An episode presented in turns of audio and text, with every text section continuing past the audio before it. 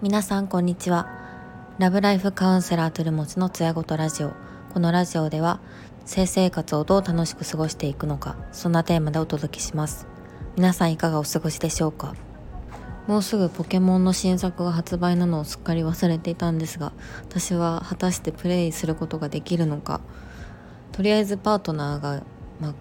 ゲットしてくると思われるのでなんかやってるところを一緒に見たいなというふうに思っています。あのダイヤモンドパールのリメイク版を私やるあの時間がなかったのであの諦めたんですけど次のアルセウスはちょっと楽しみにしています。はい。今回のテーマは、えーと、昨日と一昨日に引き続きプレコンセプションケアセミナーに参加した感想を、え、共有したいと思います。えっと、4部構成のうちの、えっと、3つ目のテーマがアンコンシャス不妊のお話でした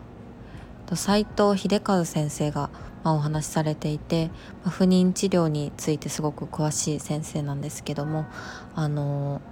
まあ、アンコンシャス不妊って言われると、まあ、一体何だろうって思うんですけど、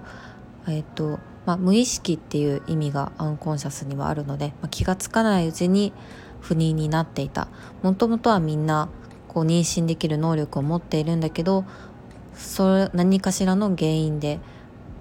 特にそのアンコンシャスっていうのは、まあ、普段のこう生活習慣とかで、まあ、知らず知らずのうちに不妊不妊になっているっていった状態のことを表すようです。でやっぱりこの不妊っていうところについてはあの女性の不妊について語られることは多いんですけど男性の不妊についても、まあ、もっと語られるべきだなと私も思っています。改めてプレコンセプションケアとは妊娠前からもしくは将来の妊娠を視野に入れて体づくりに向き合うことということを指しますがここについては、まあ、本当に妊娠出産を控えている人だけでなくて、まあ、全ての女性と、まあ、カップルに、えーとまあ、やっていくべきだっていうところを先生はお話ししていました。その中でも女性が喫煙していると妊娠までの期間が延びるっていうデータがあったりとかあとはもちろん男性にも影響があったりとかあとは男性不妊の原因として有名なのは肥満や生活習慣だったり運動不足や長時間の在そしてサウナや長風呂などの温熱っていうところも不妊の原因になり得ます特にサウナっていうところは今ブームでもあったり友人たちも結構サウナハマっていっているのでなんかなかなかこう、うん、意識していないというかまさかサウナがこうそういったところに影響があるなんてっていう驚きを多分持つ方も多いんじゃないかなっていうふうに思います。で先生のお話によると、まあ、清掃は体の表面にあり体の臓器よりも2から4度ぐらい低いとのことでした。なので体内よりも少しこう温度が冷えていることが、精子を作るのに必要な条件だということです。でそのまたデータをこう見ていると24時間のモニタリングのデータを見てたんですけどやっぱ立ってる時と座ってる時で全然温度が違うんだなっていうことに驚きました。この辺りのデータがあるとやっぱり分かりやすいなって思うんですけどこの辺りはあの参照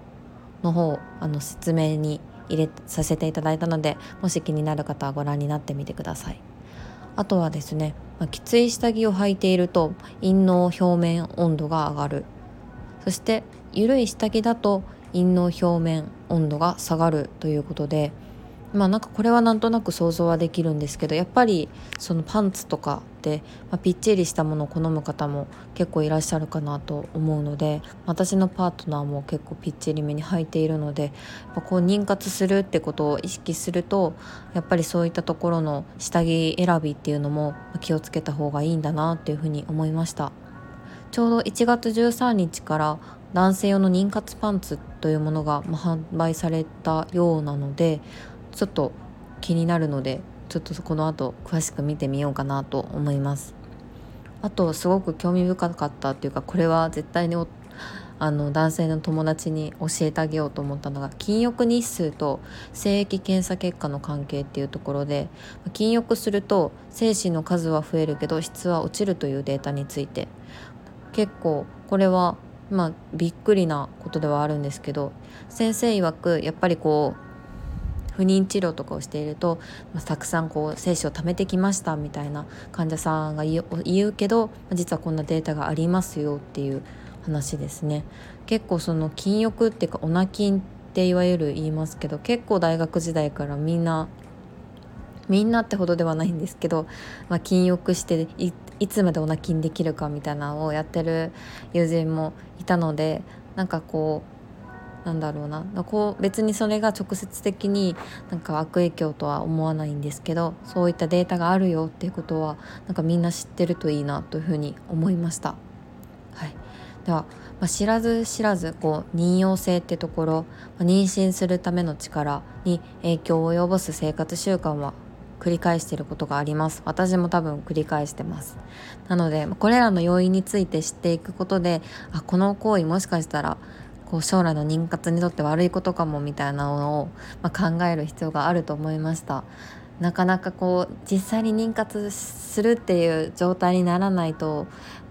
いろいろできないことがあるなんて私もちょっと耳が痛いんですけど、まあ、こういうことを知っていくってことが大切なんだなと思いました。はいそれでは聞いていただきありがとうございました。また明日。